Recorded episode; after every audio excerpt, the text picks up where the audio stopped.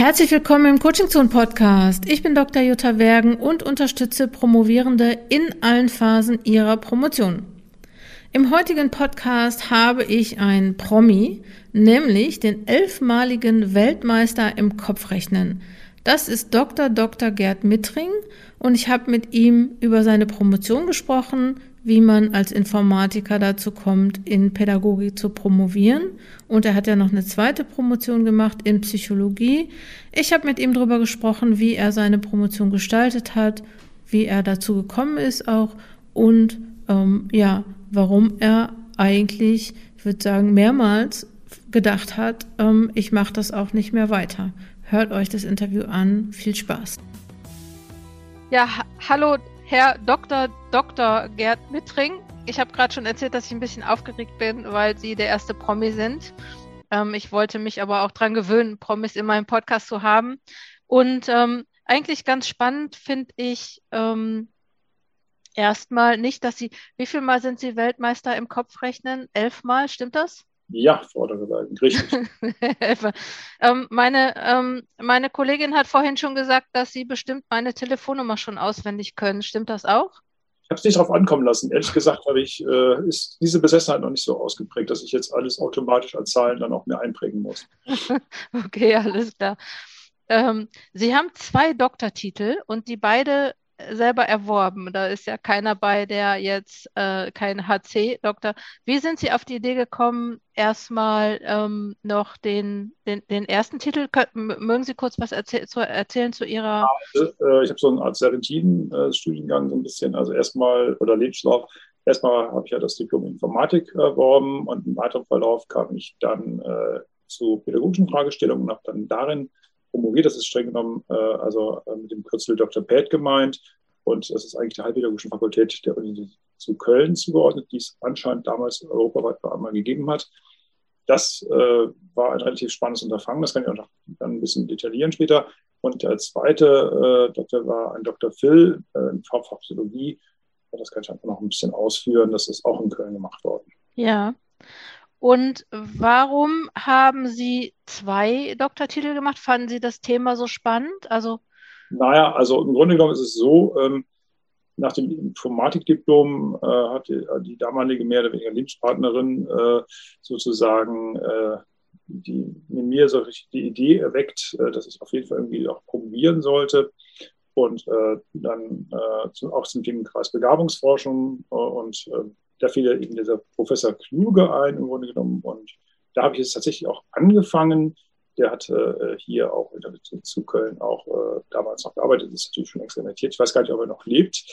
Und äh, das war dann allerdings äh, am Anfang also war das sehr, sehr toll. Und dann äh, ist es so, dass im Prinzip die intensive Betreuung gefühlt äh, äh stark nachgelassen hatte. Äh, das heißt, es war dann einmal so, dass ich 160 Seiten Texten geschrieben habe und ein halbes Jahr gewartet habe und dann wurden es äh, 160 Seiten zurückgeschickt, davon wurden zwei kommentiert und 158 Seiten wurden überhaupt nicht kommentiert. Das war dann für mich so eine Zeit, äh, wo ich dachte, das ist dann doch nicht das geeignete für mich äh, und habe dann entschieden, äh, ja, das eigentlich erstmal hinzuwerfen, weil ich gemerkt, das ist also gefühlt ein unendlich langer Weg.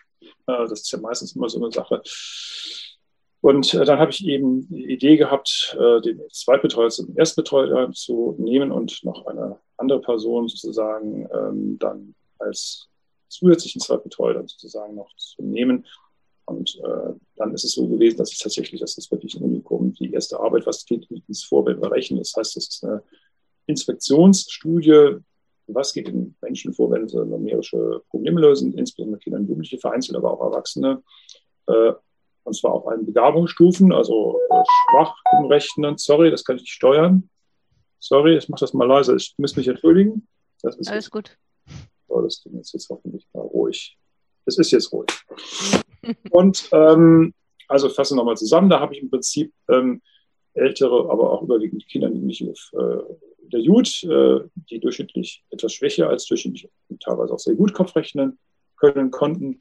Und äh, das war alles sehr schön. Und ich wurde dann aber äh, von Professor Kluge, das kann ich jetzt einfach mal so frei sagen, auch äh, deutlich dazu, sage ich mal, ermahnt, eben auch in einem so personenzentrierten Stil zu schreiben, also nicht Stil zu schreiben, was ja für Promotion so ein bisschen unkonventionell ist. Allerdings, ja. Und äh, dann äh, habe ich das entsprechend so gehalten, dass ich die Arbeit auf Anraten des Zweitbetreuers äh, in der unzulänglichen Form eingereicht habe, damit ich ein sogenanntes Überarbeitungsgesuch dann äh, quasi mhm. fordern darf auf die Weise, um dann in Dafür wurden mir neun Monate gegeben. Ich habe das dann in sechs Tagen dann umgestellt, umgearbeitet. Es war auch kein, kein großer Akt. Es musste nur eben entsprechend ein bisschen umformuliert werden. Mhm. Da ist die quasi durchgewunken worden. Also im Prinzip war die erste Promotion äh, im weitesten Sinne ein relativ nettes Leben. Man musste eigentlich kaum arbeiten, weil die 90 Prozent der, der Arbeitszeit aus Warten bestand. Also ich habe im Prinzip nur gewartet und nur ganz selten, wenn ich mal Glück hatte, durfte ich dann auch wieder wieder schreiben. Und äh, das war sozusagen das erste Promotionsvorhaben an der Heilpädagogischen Fakultät. Das war relativ lustig. Ich hatte dann auch einige Veranstaltungsnachweise zu machen. Da gab es auch einen sehr, sehr beflissenen, ganz, ganz liebevollen, hochsympathischen Kollegen, äh, dessen Namen ich jetzt, glaube ich, verständlich äh, ich, äh, aus datenschutzrechtlichen Gründen, glaube ich, nicht nennen mhm. darf. Aber der war super, also super fleißig, also dem Professor extrem zugearbeitet und äh, aus unerfindlichen Gründen, also der hätte das tausendmal mehr verdient als ich. Der hatte also dann diesen äh, Doktortitel nicht erhalten, ist dann irgendwie erfolgreicher Schulleiter irgendwann später geworden und hat auch tolle, also vergleichsweise tolle Veranstaltungen äh, dort abgehalten und das tut mir jetzt bis heute noch leid, dass der dann äh, damit nicht durchgekommen ja. ist. Es war wohl einfach äh, ein schwieriges Unterfangen. Es war ein, äh, das Ganze wurde auch nicht viel besser, als ich es versuchte in der Psychologie. Ich hatte ja eigentlich, äh, die Pädagogik war eigentlich nur so nach Motto, guck mal, dass du in der Begabungsforschung ein Doktortitel bekommst und dann kann man irgendwie auch daran arbeiten. Und äh, dann habe ich aber festgestellt, dass es noch besser dann irgendwie äh, einen psychologischen Abschluss hat. Und dann gab es das Konzept, äh, wie bei den Pädagogen auch ein, so ein Promotionsstudium. Das besagt, dass man also nicht irgendwie noch vorher ein Diplom abschließen muss oder sonst irgendwas, äh, sondern mhm. kann quasi das als Komplettstudiengang dann nehmen, unter Verrechnung äh, vorher durchge, äh, sage ich mal, standener Studiengänge. Ich habe ja Informatik nebenfach Psychologie studiert und das konnte ich dann quasi äh, ein bisschen anrechnen lassen, auch für pädagogische Belange. Und dann konnte ich also auf die Weise ein bisschen weniger Zusatzveranstaltungen suchen und dann äh, direkt die Dissertation und das Proposum sozusagen. Das ist dann die Geschichte gewesen. Das ja.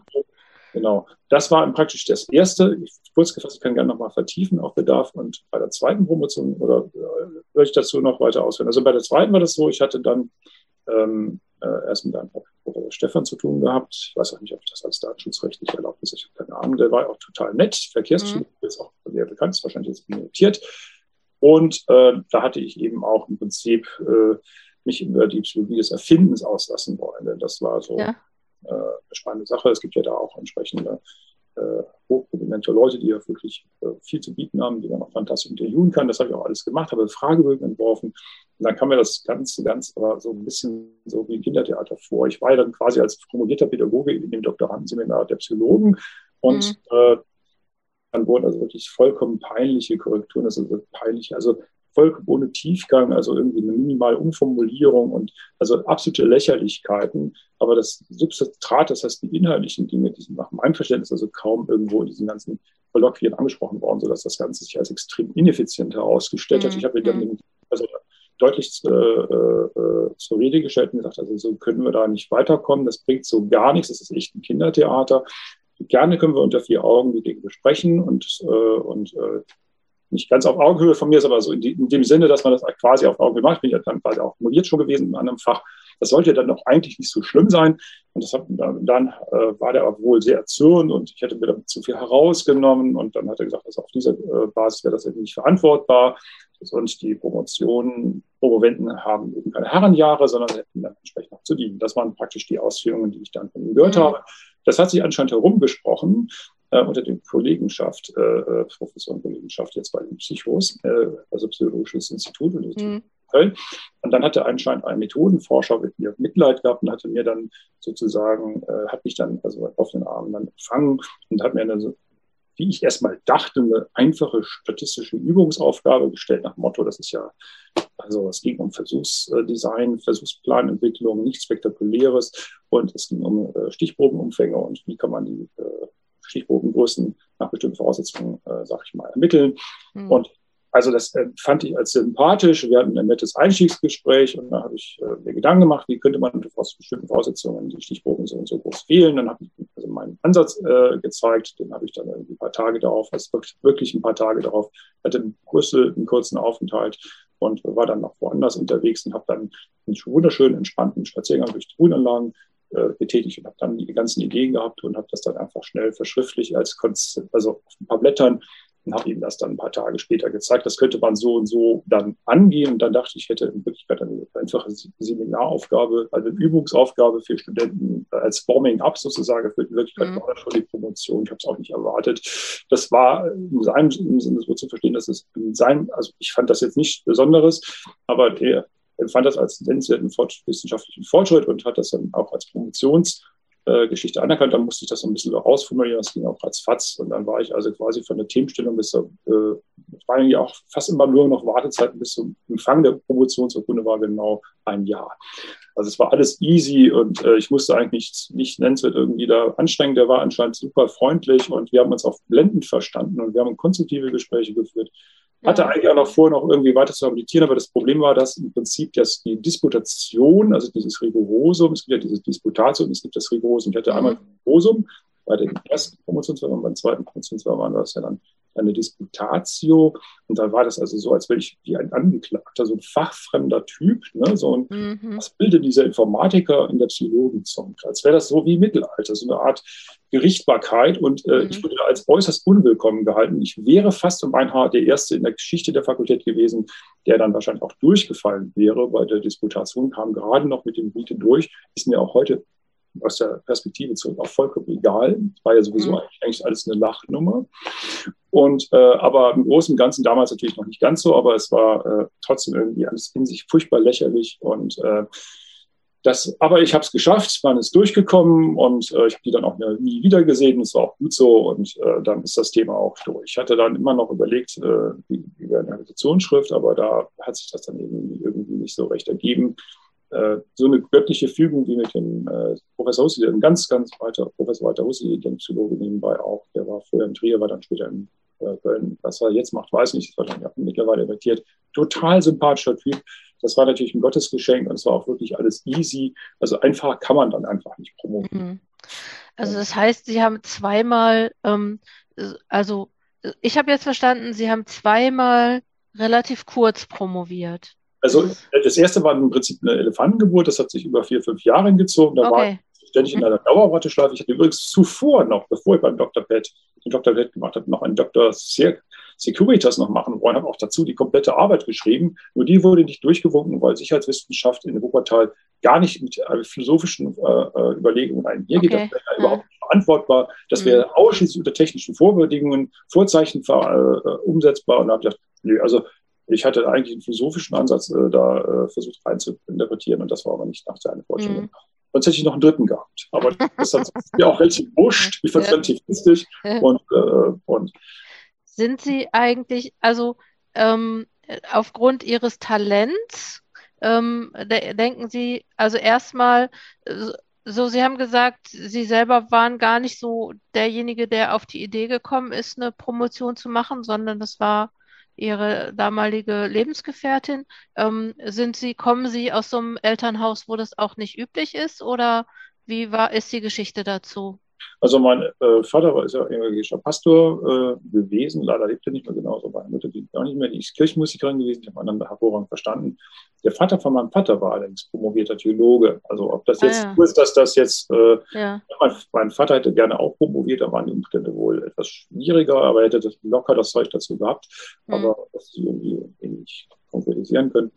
Äh, aber äh, mein Stiefbruder, wie gesagt, hat dann anscheinend nochmal dann äh, wohl sehr spät noch im Alter von knapp 50 noch oder fast 45 herum auch noch ja. Doktor ähm, später nachgemacht, nachdem er schon ja. im Umfeld tätig war. Geht alles auch, kann man ja machen, ist ja alles ja. Und ähm, meinen Sie, dass äh, ähm, Ihr Talent Ihnen schon da auch geholfen hat? Ähm, wahrscheinlich eher bei der zweiten Promotion als bei der ersten, oder? Absolut, das kann natürlich eine Rolle spielen, dass ich also ein paar Leute hatte, die mich quasi äh, unterstützten, die zu mir standen und äh, auf die Weise äh, kam dann ein, relativ einfach, ging das alles einfach zur Sache, vermute mhm. ich mal. Andererseits, es gab dann noch 2013, ich weiß nicht, ob das jetzt hierher gehört, also die wollten äh, den Fachbereich Mathematik, obwohl ich ja eigentlich nur ein Diplom-Informatiker bin, also keinen weiteren naturwissenschaftlichen Abschluss erworben habe, mhm. äh, eine Riemenfachhochschule Diplomaten. Das ist ja ein RH-Campus und die wollten, äh, dass ich da eine Professur, eine Honorierungsprofessur, also Honorarprofessur übernehme. Der Fachbereichsrat hat sich tatsächlich auch einstimmig dafür ausgesprochen, aber beim Senat ist es wohl hängen geblieben. Ich konnte mich ja selbst nicht verkaufen. Ich war ja in dem Prozess nicht ausgeklammert, weil die Professoren mhm. mich entsprechend verteidigt hätten sollen. Mhm. Das hat auch der, ganz lieber Freund auch hervorragend gemacht toller, inhaltlich genialer Typ, der ist nur so extrem schüchtern. Also der ist, mhm. und das kann sein, dass diese Schüchternheit auch dann nicht äh, dazu geführt hat, dass er die äh, äh, Knack gemacht hat bei den Zuhörern. Mhm. Das ist, mhm. das ist ein, ein, genialer Typ, aber absolut schüchtern. Okay. Dann eigentlich auch so nochmal die Kernfrage, nämlich was würden Sie heute anders machen in Ihrer, in Ihrer ersten, nehmen wir erstmal nur die erste Promotion. Ja, also äh, ich kann das gar nicht mal so genau äh, absolut beurteilen. Ich habe natürlich, äh, ich müsste mich natürlich näher umschauen, mit wem es das zu tun habe und noch ein bisschen darüber, länger darüber nachdenken, was das für ein Betreuer ist. Also im Prinzip äh, gibt es da manche anscheinend, äh, die selbstherrliche Avancen haben und sich dann sozusagen als die großen Herren, als die großen Macher hinstellen. Das ist heute wahrscheinlich wesentlich vernünftiger. Das ist wahrscheinlich ein archaisches Konzept. Das war wahrscheinlich in den 80er, 90er, 90er Jahren eher so ein Abiturs, aber ich denke, dass jetzt in den äh, und äh, Jahren später, ich weiß nicht, dass sich alles ein bisschen entspannt hat, dass es mit seltener geworden ist. Also mhm. genauer anschauen, mit wem hat man zu tun, kann man überhaupt mit dem vernünftig auch reden oder hat man da irgendwie ein komisches Beklemmungsgefühl, wenn man dann äh, mit solchen Leuten redet, dann ist das schon von vornherein schlecht. Mhm. Mhm. Also dann, ne, Sie, Sie haben ja da auch den Wechsel gehabt. Das heißt, das ist ja eigentlich auch noch gut ausgegangen für Sie im Endeffekt. Also ne? genau, ich war eigentlich schon vor, äh, aus verständlichen Gründen, äh, kurz davor, das Ding zu erled als erledigt anzusehen, als ich so kann. Mhm. Und äh, aber dann ich irgendwie doch nochmal, irgendwie habe ich dann mal mit dieser, haben wir verschiedene Überlegungen gestellt, dann kam die mit dem Wechsel und dieser Wechsel war dann erstaunlich einfach. Ja. Also die Arbeit war für sich genommen äh, dann nach sechs Tagen, wie gesagt, geschrieben und äh, und wie gesagt, es ist ja schon ein merkwürdiges Gefühl, wenn man eigentlich eine unkonventionelle Darstellungsweise äh, rein aufgezwungen wird und äh, ja. da kein äh, volles, volles Mitspracherecht hat, was ja. ja wissenschaftlich auch ein bisschen fragwürdig ist in meinen Augen. Ja, glaube ich, äh, ähm, ist es auch. Wie haben Sie das überhaupt geschafft, als Informatiker äh, in einen Dr. Pet zu bekommen? War das, war das so üblich? Ging das? Also anscheinend für mich äh, ist möglich gewesen, dass ich im Rahmen des Promotionsstudiums anscheinend sowas machen konnte. Das war anscheinend vielleicht auch damit ähm, äh, legitimiert, dass ich einerseits äh, Pädagogie schon als Nebenfach gehabt hatte, zum einen und zum anderen eben auch, dass ich so, äh, hm. da die Begabungsforschung und noch damals in Kinderforschung steckte und äh, der, der, Professor, der eben auch sich mit begabspsychologischen Fragestellungen befasst hat und mich quasi auf diesem Wege auch da einen besonderen Zugang äh, über meine Lebenspartnerin damals gehabt hatte. Haben Sie sich eigentlich in der Begabungsforschung selber erforscht? Naja, es gibt jetzt sogar jetzt noch heute äh, Dinge. Äh, ich habe in Oxford, es gibt eine Bea, Bea Krause, können Sie ja mal googeln. Mhm. Habe ich dann in Oxford auseinandergenommen. Da musste ich also Rechenaufgaben lösen, relativ amüsant zu lesen. Und äh, ganz selbst in den 80ern sind schon mit mir Untersuchungen geworden. Da war ich gerade frisch geworden, Abiturient. Und äh, gedächtnisbiologische Untersuchung eines Rechenkünstlers von Bremen kann man es auch mit zu lesen. Kann man, kann man in Sprachposition kann man das alles finden. Also es gibt einige Veröffentlichungen äh, über mich. Die, äh, es gibt tatsächlich jetzt auch weitere Sachen, die jetzt auch wahrscheinlich in diesem Jahr anstehen. Das ist noch in der äh, Planung. Da geht es um äh, spezifische Rechenkompetenzen und Sprachen. Das ist auch recht lustig. Das werde ich dann irgendwann später von lesen. Haben Sie denn ähm, in dem Dr. Pat, den Sie dann im Bereich der Begabungsforschung gemacht haben, schon gemerkt, ähm, also es war ja schon auch so ein bisschen ähm, so eine biografische, so, so ein biografisches Thema, ne? Stand ihm das, Ihnen das manchmal im Weg oder war das nützlich? Naja, also das ist auch eine gute Frage. Also im Grunde genommen war es für mich äh, überwiegend nützlich, äh, wenngleich ich auch manchmal in der Tatsache, dass ich, ich habe es von 28 Interviewpartner, äh, das ist da so ein bisschen, äh, weiß gar nicht genau, aber über 20 auf jeden Fall. Und das war dann für sich genommen dann irgendwann ein bisschen langweilig, wenn man immer das Gleiche machen musste. Also mhm. äh, das Interview, Leitfadeninterview sozusagen. Mhm. Das war ja das relativ nett in der Durchführung, aber das dann aufzuarbeiten, die Sachen zusammen zu haben, halten. Dinge, die Ordnung und äh, so verlangen. Das ist weniger mein Ding. Und bei der äh, Theologie-Promotion kann ich nur sagen, es ist wahrscheinlich das kürzeste äh, Literaturverzeichnis äh, der äh, Literaturgeschichte.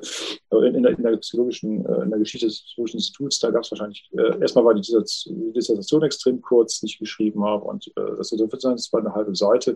Und zwar, weil das ganze der Formalismus war ja in dieser statistischen, statistischen Angelegenheit war ja von mir und dann ist es auch überhaupt kein Problem. Dann könnte man auf die Weise da recht schnell alles erledigen, was mir sehr angenehm war. Mhm. Jetzt nochmal die Frage bei der, bei der zweiten Promotion. Was, was, was denken Sie, was würden Sie da anders machen? Man könnte, äh, auch da gilt die Regel, mit den richtigen Leuten sprechen, spüren, ob man jemanden kann. Das ist mir beim ersten Mal wohl partiell gelungen, aber äh, auch ansonsten könnte man sagen, hinsichtlich der Durchführung, also Recherchen ist nicht so ganz mein Ding, das habe ich einfach entweder entwickle ich aus mir heraus irgendwelche Ansätze und in der Hoffnung, dass die dann auch zielführend sind, aber so Recherchen das ist wirklich weniger mein Ding, wo man dann ständig immer in irgendwelchen Texten nach geeigneten Passagen suchen muss, um die dann geil äh, irgendwie einzupassen in den Gesamtfließtext, das ist halt irgendwie für mich nicht so prickelnd. das Promovieren, ne?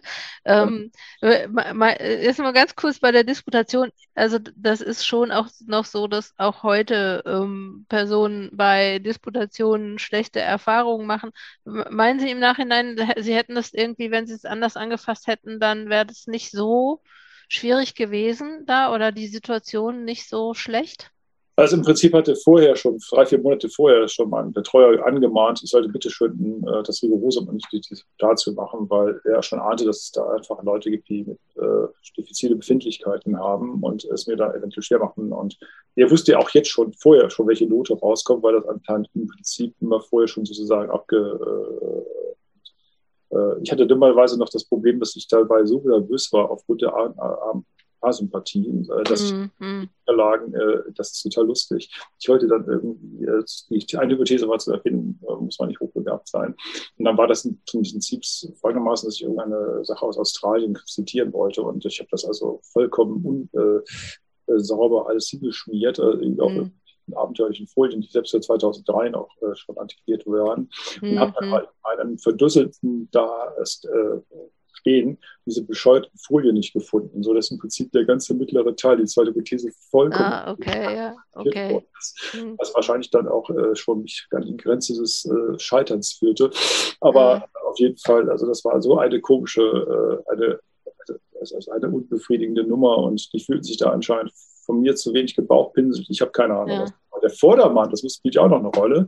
Ich wüsste nur, dass der, Vorder-, äh, der, der, Vorgänger, der dann anscheinend da abgetanzt ist, wohl mit einer Nummer dann das alles abgeschlossen hatte. Und der war wahrscheinlich dann der sogenannte äh, äh Wunschkandidat. Ja, das dann. Das, genau das, Gegenteil von dem. Ja, ja. Das dann, gute Beispiel. Genau, genau. Mhm. Diese extremen Differenzen können wahrscheinlich auch zu solchen Spannungen.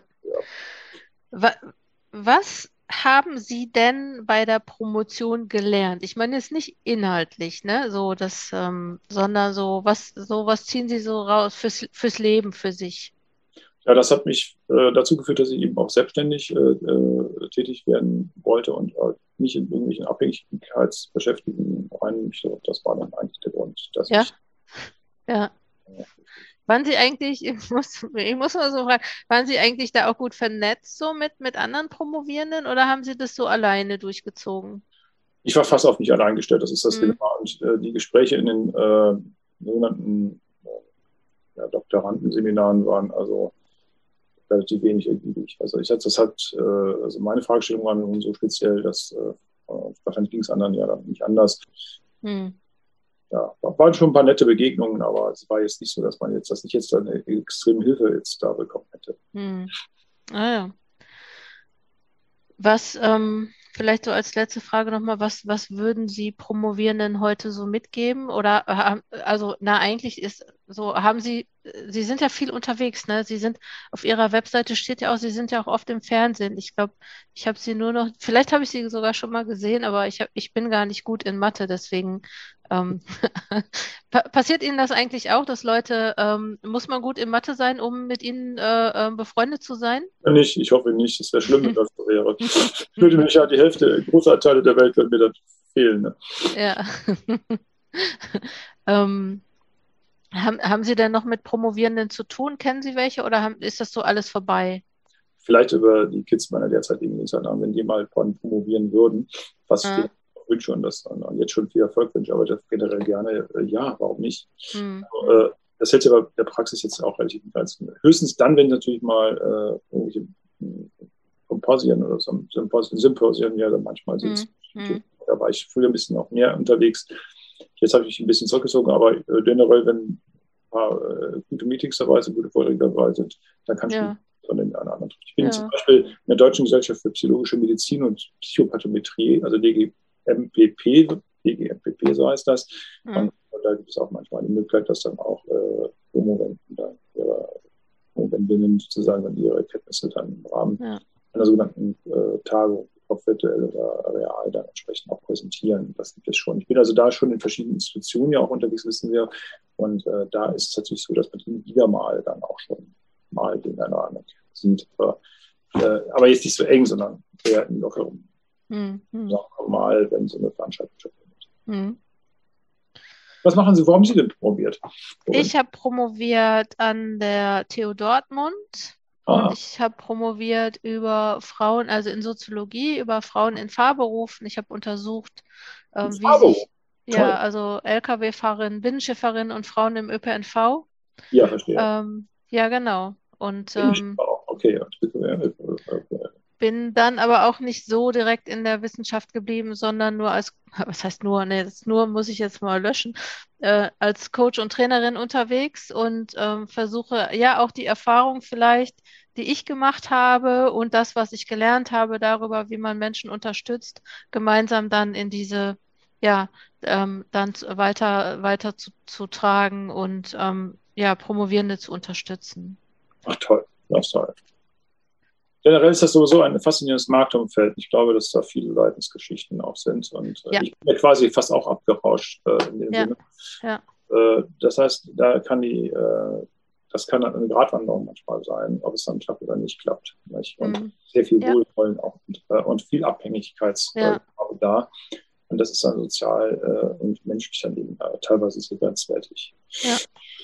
Ich finde es auch interessant, also das Thema, so wo steigen Leute aus, ne? Also so, ja. wo gibt es diese Schlüsselstellen, an denen Menschen wirklich sagen, so, jetzt mache ich es nicht mehr, weil ich glaube nämlich, dass das die Stellen sind, wo man Menschen gut unterstützen muss. Unbedingt.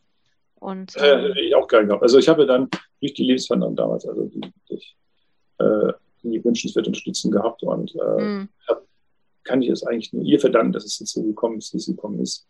Mhm. Aber streng genommen hätte ich sie nicht gehabt und hätte ich jetzt vielleicht auch keines, anderweitig auch keine Fürsprache gehabt, dann hätte ich wahrscheinlich die Sache wirklich auch ja. Aber so Ihrem Job heutzutage wird es keinen Abbruch tun, oder? Wenn Sie nicht ja. promoviert werden? Gut, in der Psychologenzunft ist es vorteilhaft, wenn man das dann letztendlich hat. Und ich habe natürlich hier die Möglichkeit, wenn ich in der Diagnostik unterwegs bin, ich bin in Jugendlichen, äh, ist das natürlich angenehm, wenn man ja. einen psychologischen Abschluss hat. Das heißt, ja. Äh, im Prinzip habe ich ja noch nicht mal das Diplom in Psychologie und dann ist es zumindest sinnvoll, wenn man dann irgendwie. Wenn man einen Doktor hat, ne? Also, dann hätte ich ja nichts gehabt. Also, äh, ja, ja, nee, das stimmt schon. Also wahrscheinlich wären Sie auch ja. in den Gesellschaften gar nicht so anerkannt, wenn Sie äh, keinen Doktortitel hätten, ne? Also auch, äh, und ich hätte gar nicht das Diplomprogramm auch, äh, habe ja auch nicht komplett ab, äh, absolviert. Ich hätte äh, in Theologie noch mir noch mehr anrechnen lassen. Ich musste fast mhm. gar nichts machen ansonsten. Also ich musste mhm. kaum Veranstaltungen besuchen. Das habe ich mhm. total freiwillig gemacht, aber das war dann so, dass ich wiederum das, was ich vom ersten Promotionsstudium genutzt habe, oder äh, getätigt habe, das habe ich dann direkt wiederum sinnvoll einsetzen können für den zweiten äh, äh Promotionsstudium. Mhm ja mhm. fast gar nichts mehr macht. Immer sukzessive alles anrechnen lassen. Mhm. Ah, ja. Ja, dann äh, bedanke ich mich, Herr Dr. Dr. Mittring. Äh, kurze Frage, ha haben Sie beide Doktortitel im Ausweis eigentlich äh, stehen? Und ja. werden Sie bevorzugt behandelt, wenn Sie äh, zum Arzt gehen? Äh, das ist, glaube ich, habe ich noch nicht so empfunden, aber beide Aus die Titel äh, sind tatsächlich im Ausweis drin. Mhm. Aber vielfach weiß ich auch, dass ich meistens mit einfach Doktor, wenn überhaupt angesprochen werde, wenn noch ein Doktor ist und äh, auch mit Klingelschildern. Hier unten mein Buch kein Doktortitel, obwohl natürlich ein Schild ist, klar, ein psychologisches, äh, also ja, das ist natürlich ein Behandlungsschild, also dass es das gibt. Da muss man das natürlich auch aufführen. Mhm. Aber bei einem einfachen Klingelschild ist nichts mit. Äh, da mhm. steht einfach Beträge und fertig. Das ist gar mhm. Sonst auch nur meistens, wenn überhaupt nur einfacher Doktor meistens. Ja. Das ist auch nicht so entscheidend. Für meine Begriffe zumindest. Okay, Herr, ich sage aber trotzdem, Herr Dr. Dr. Mittrig, ich bedanke Gerne, mich. Frau Dr. Für... War auch von Ihnen interessant zu hören. War sehr fruchtbares Interview.